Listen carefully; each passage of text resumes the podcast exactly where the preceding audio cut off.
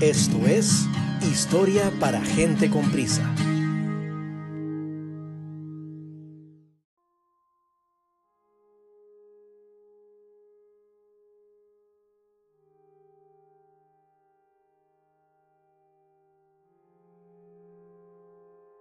Y estaba yo haciendo ese, esa cuestión cuando, cuando oigo NDH, NDH, Costa Rica, Costa Rica, aquí Polo Sur, aquí Polo Sur.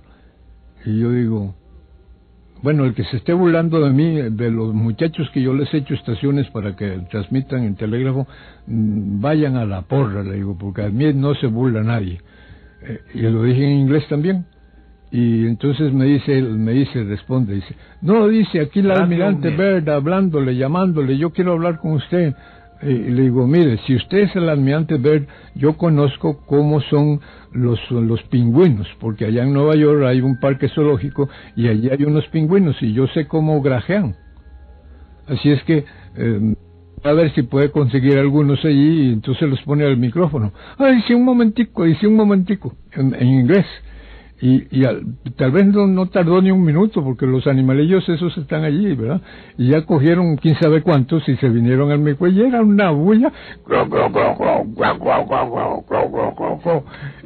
Y, y, yo dije, ah, bueno, bueno, ahora sí es verdad, le digo, así, así es verdad. Y, y usted es el almirante, ¿y qué está haciendo ahí? ¿Y qué va a hacer allá? Y todo, ya me dijo, dice, ya, ya descubrimos el Polo Sur y yo dejé caer una bandera con una piedra allí en el Polo Sur.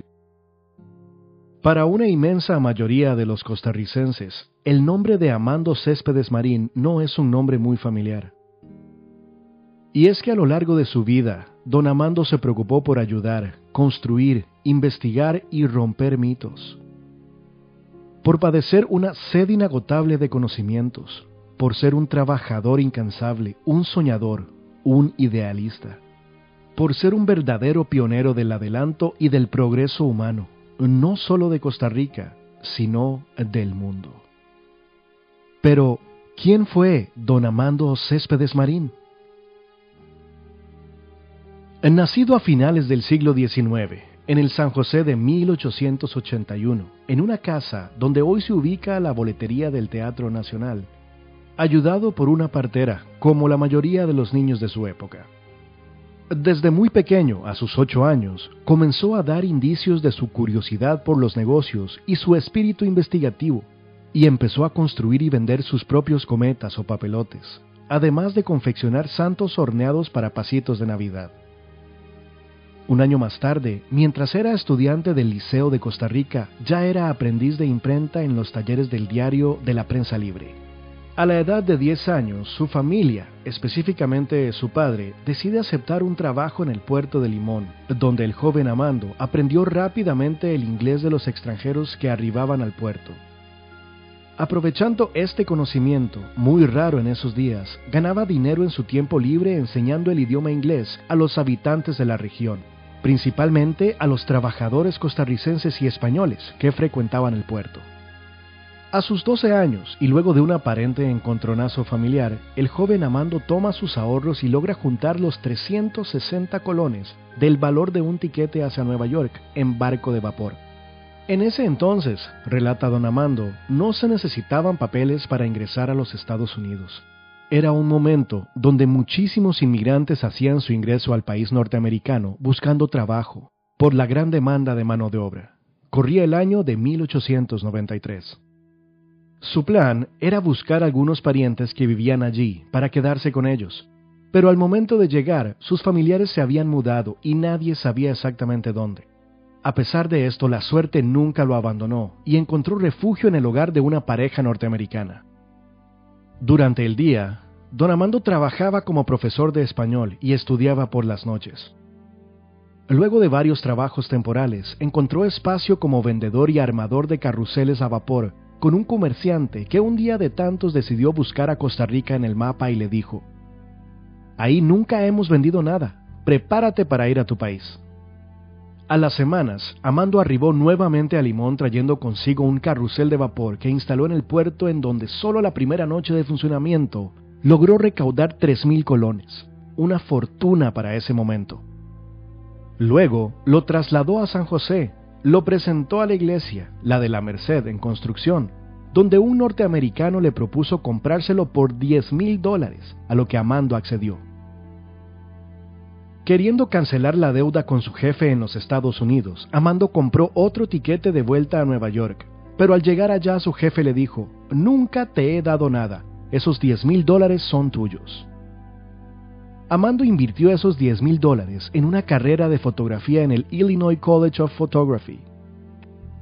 En 1901, vuelve por tercera vez a Limón ya en sus 20, donde funda un estudio fotográfico que creció rápidamente. Además de crear también una imprenta dotada de puntos, primera en Centroamérica, donde se publicaba el diario El Progreso de Limón. Luego se trasladó a San José con su imprenta, con la cual editó un sinnúmero de publicaciones de todo tipo, libros, revistas, magazines, manuales de fotografía, de construcción, todas estas redactadas, editadas y confeccionadas tipográficamente o en extensiolografía con sus propias manos y ayudado por su hija Lidilia. Cuando nacieron las producciones cinematográficas animadas en Estados Unidos, Don Amando trajo una de ellas a Costa Rica y la proyectó en el Teatro Variedades en San José. Su fascinación por el cine lo llevó a adquirir una cámara Kodak, empresa para la cual fue el primer representante en Costa Rica y con la que filmó en 1912 el Congreso Eucarístico y posteriormente la llegada del primer avión a Costa Rica y por consecuencia el primer accidente aéreo de este mismo avión. Esta última película, según contaba Don Amando, fue vendida al piloto del avión a un muy buen precio. Esto lo llevó a convertirse en el primer cinematógrafo y camarógrafo profesional costarricense. Don Amando también fue el creador del primer noticiero costarricense, el Céspedes Journal, que grababa y presentaba en el mismo teatro Variedades, y que describía lugares de Costa Rica. Después de contraer matrimonio con Rosita Arias, se trasladan a vivir a Heredia, donde escribiría una de las páginas más célebres de su vida.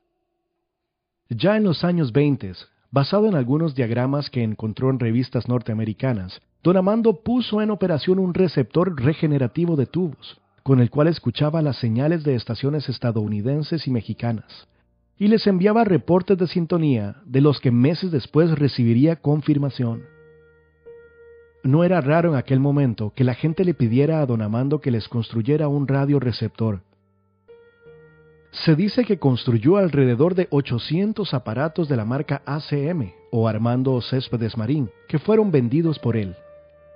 Luego de un tiempo, la pasión por escuchar fue dando paso a la pasión por transmitir.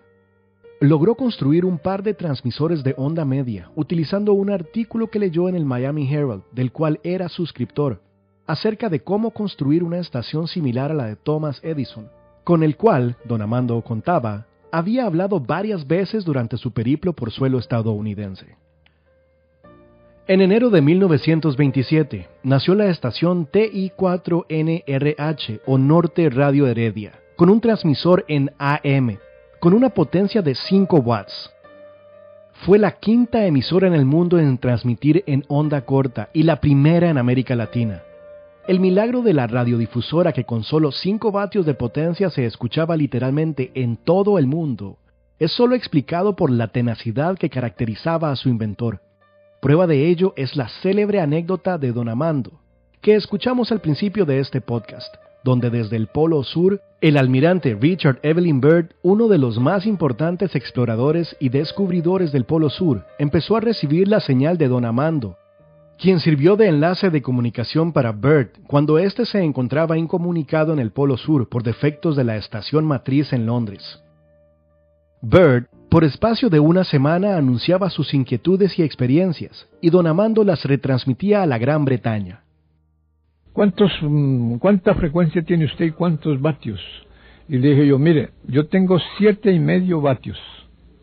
No puede ser, dice, porque yo no puedo oír a Schenectady ni a Pittsburgh, que tienen 50 mil vatios cada una, cada estación.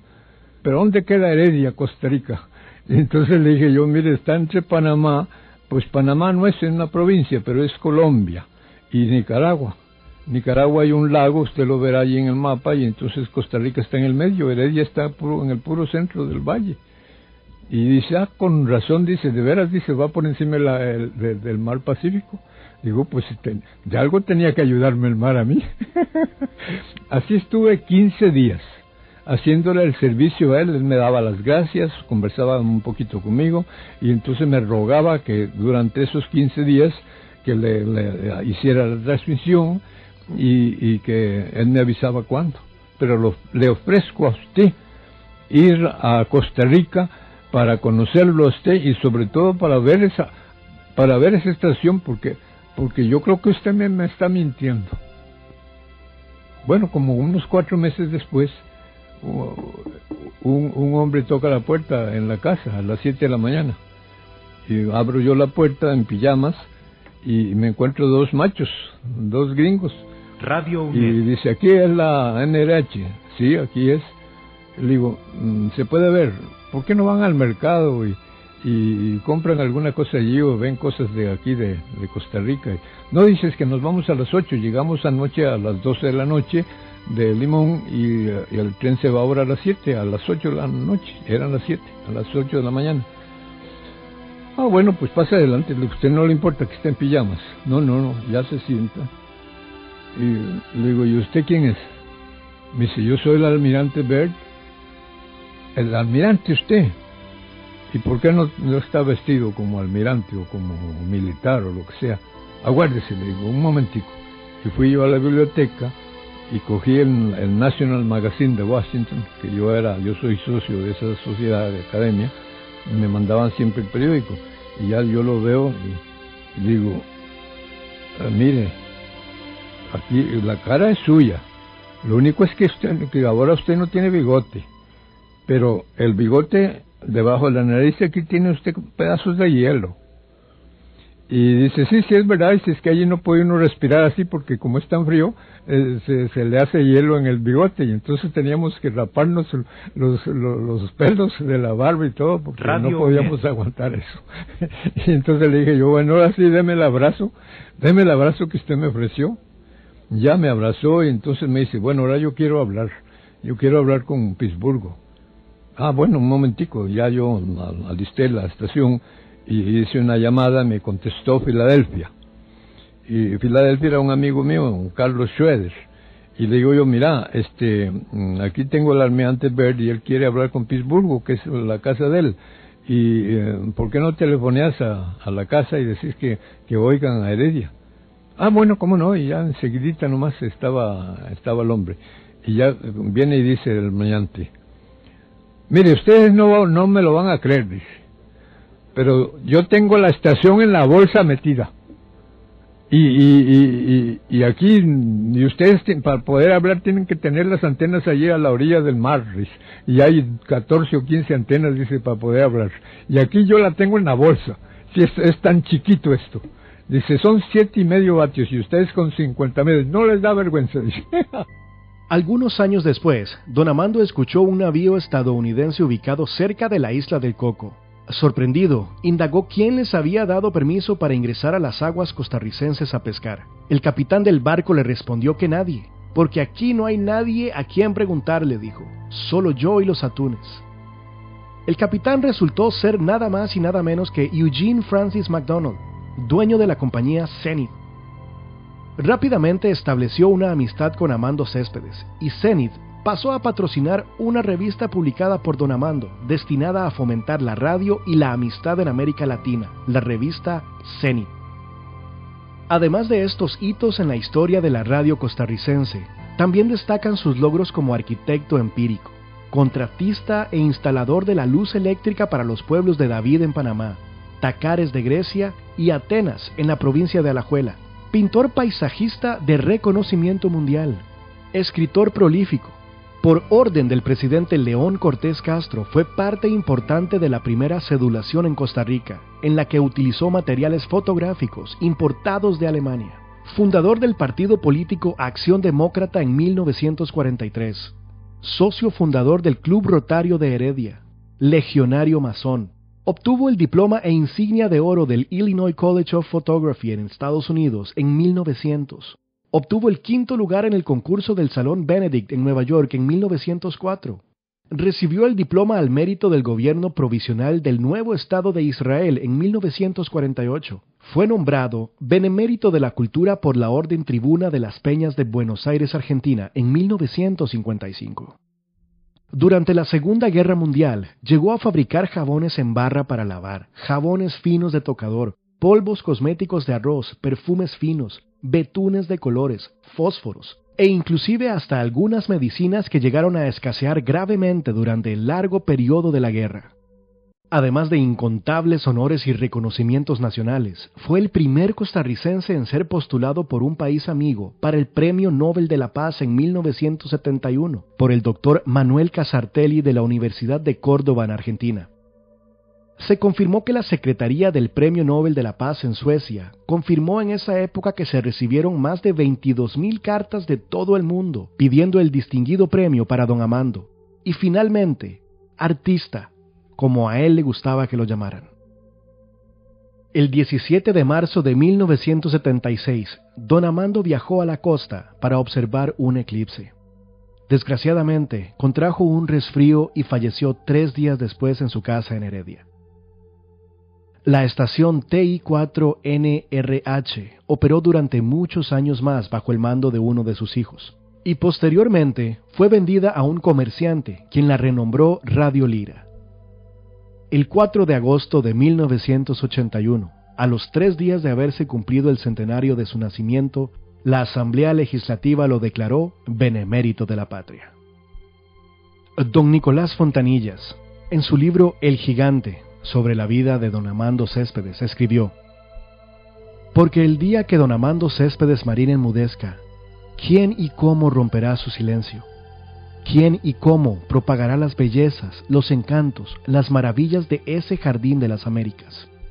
¿Quién y cómo la amará más? Esto fue Historia para gente con prisa.